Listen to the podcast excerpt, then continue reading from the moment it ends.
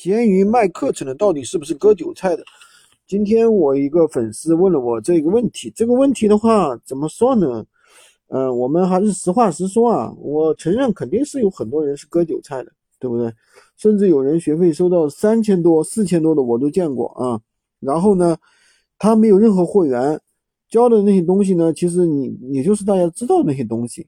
其实闲鱼这个项目的话，做到今时今日，如果说谁还只是给你一些视频，对吧？他没有陪跑，也没有货源，我不能说他肯定的说他是割韭菜的。我至少觉得他给你交付的东西不值，因为这个项目本身的话，需要的是陪跑，带着去做，而不是说给你一些思路。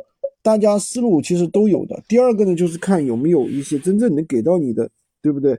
有有能够提供一些高利润的货源，所以这个是很重要的，好吧？所以。